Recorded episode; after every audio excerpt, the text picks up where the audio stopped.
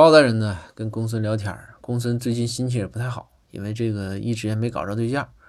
这公孙就和包大人就说说大人，你看你都结婚了，你给我讲讲，你说这个要是找个女朋友，就是就两个人谈恋爱的条件是什么呢？包大人说这简单呢，那必须是一个男人和一个女人。这公孙说说你废话。包大人说对对，你说这个对，一个男人加一个女人，还得加一堆废话。